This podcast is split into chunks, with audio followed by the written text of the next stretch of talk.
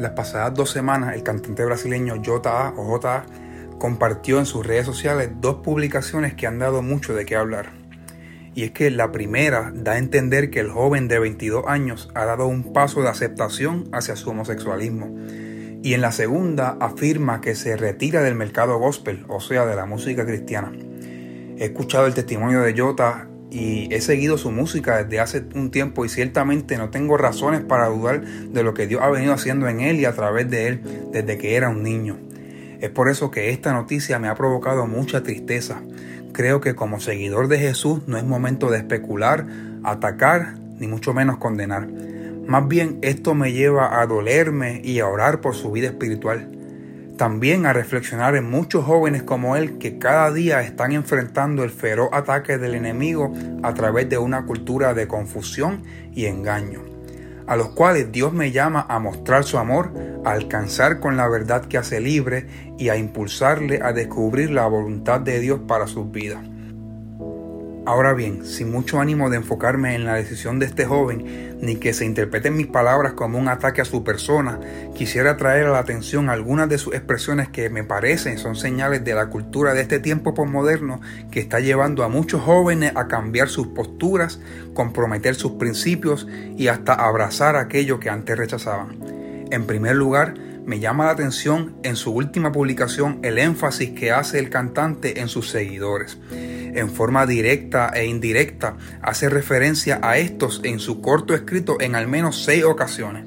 Esto es reflejo de la realidad que se vive hoy en día, en donde el éxito se mide por la cantidad de seguidores que pueda tener una persona, una marca o un producto.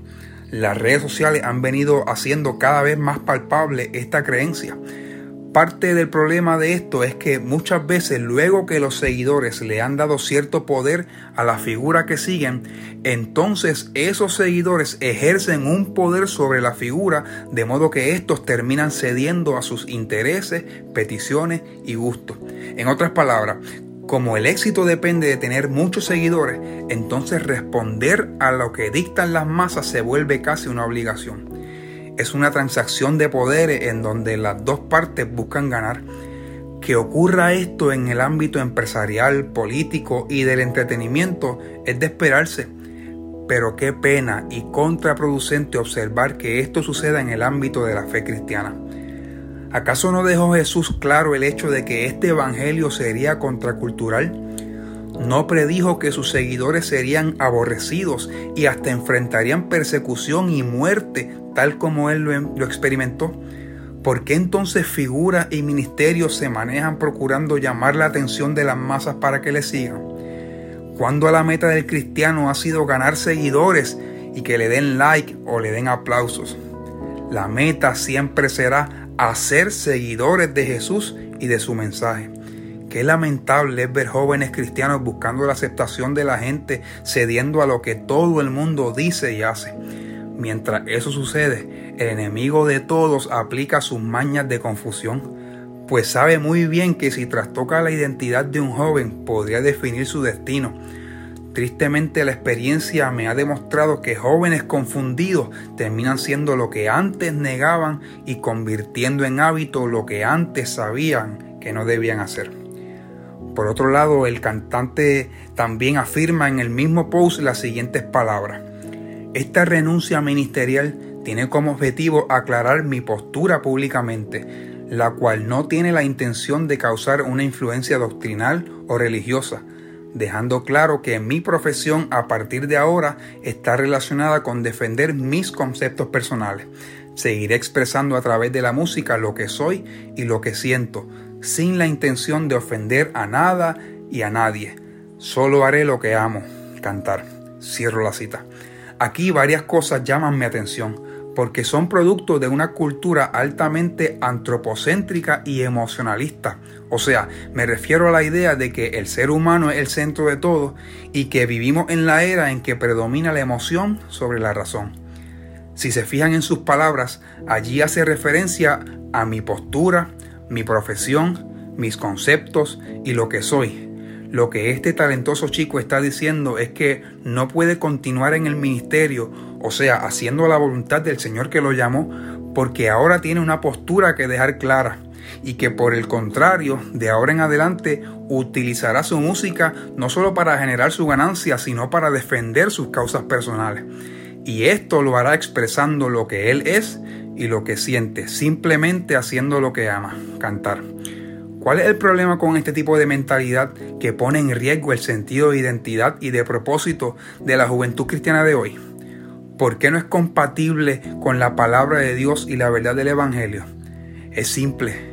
El que ha decidido ser un seguidor de Jesús, recibiéndole como Salvador y dueño de su vida, ha puesto a Dios en el centro de su existencia. Por lo tanto, las cosas no giran alrededor de esa persona, sino que es la persona y todos sus asuntos los que giran alrededor de su Dios.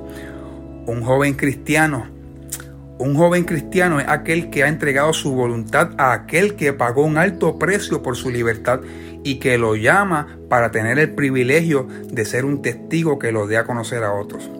Entonces, cuando respondo a la identidad y al propósito de Dios para mi vida, mi postura es creer en lo que Él ha dicho, mi profesión es hacer lo que Él espera de mí y mis conceptos nunca estarán por encima de sus preceptos. ¿Y qué decimos de los sentimientos? Bueno, hay un consejo que se ha escuchado repetidamente y que muchos deciden escuchar que dice, sigue a tu corazón o escucha a tu corazón. Sin embargo, la escritura dice claramente que el corazón humano es engañoso. O sea, lo que sientes no siempre te lleva a actuar correctamente. Por el contrario, un sentimiento o una emoción tiene la capacidad de engañarte, haciéndote creer que tomarás una buena decisión al escuchar tu corazón cuando en realidad estarás dando rienda, suelta a una conducta que puede dañarte a ti, a otros y separarte de Dios.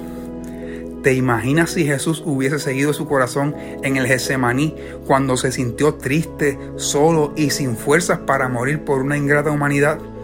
Gracias a Dios que su oración al Padre no terminó pidiendo que quitara su sufrimiento, sino rindiendo su voluntad del momento para alcanzar un propósito eterno.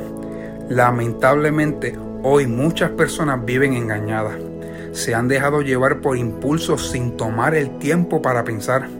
Viven en el momento y responden a presiones e ideas que muchas veces no son las que aprendieron e incluso en lo profundo saben que no es lo mejor, pero prefieren darle vida a su complaciente fantasía y hacer morir su incómoda verdad.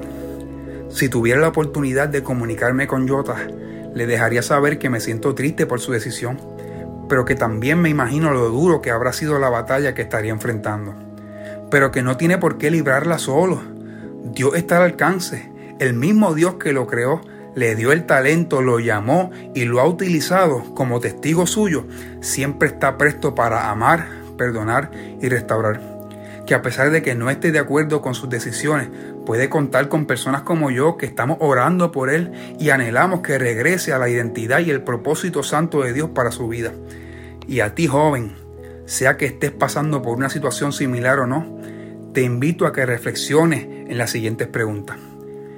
¿Estás viviendo para buscar la aprobación de los que te siguen o deseas que te sigan? ¿Cuán seguro estás de que la influencia que estás recibiendo no puede hacerte cambiar de parecer? ¿Estarás comprometiendo tus principios? ¿Serás de los que hoy día son y hacen lo que algún día dijeron que no serían y harían? ¿Quién es el centro de tu existencia? ¿Tú? ¿Dios? ¿U otra cosa? ¿Eres el dueño de tu destino o Dios dirige tus pasos? te dominan tus emociones o te detienes a pensar dos veces tus elecciones. ¿Me crees cuando te digo que Satanás quiere afectarte con su cultura de confusión y engaño? Hoy quiero que sepas que puedes vencerlo. Es más, te reto a, a armarte de valor para resistir su feroz ataque. Pero tengo que decirte que no podrás solo. Necesitas al Padre, al Hijo y al Espíritu Santo. Estos tres aliados ya lo vencieron en la cruz y a través de esa victoria tú y yo obtenemos la nuestra. Adelante joven, no busques saciar tu necesidad de aceptación, identidad y propósito en figura o dentro de ti mismo. Sigue a Jesús, experimenta su amor, abraza su verdad que libera y descubre lo que Él quiere hacer en ti y a través de ti.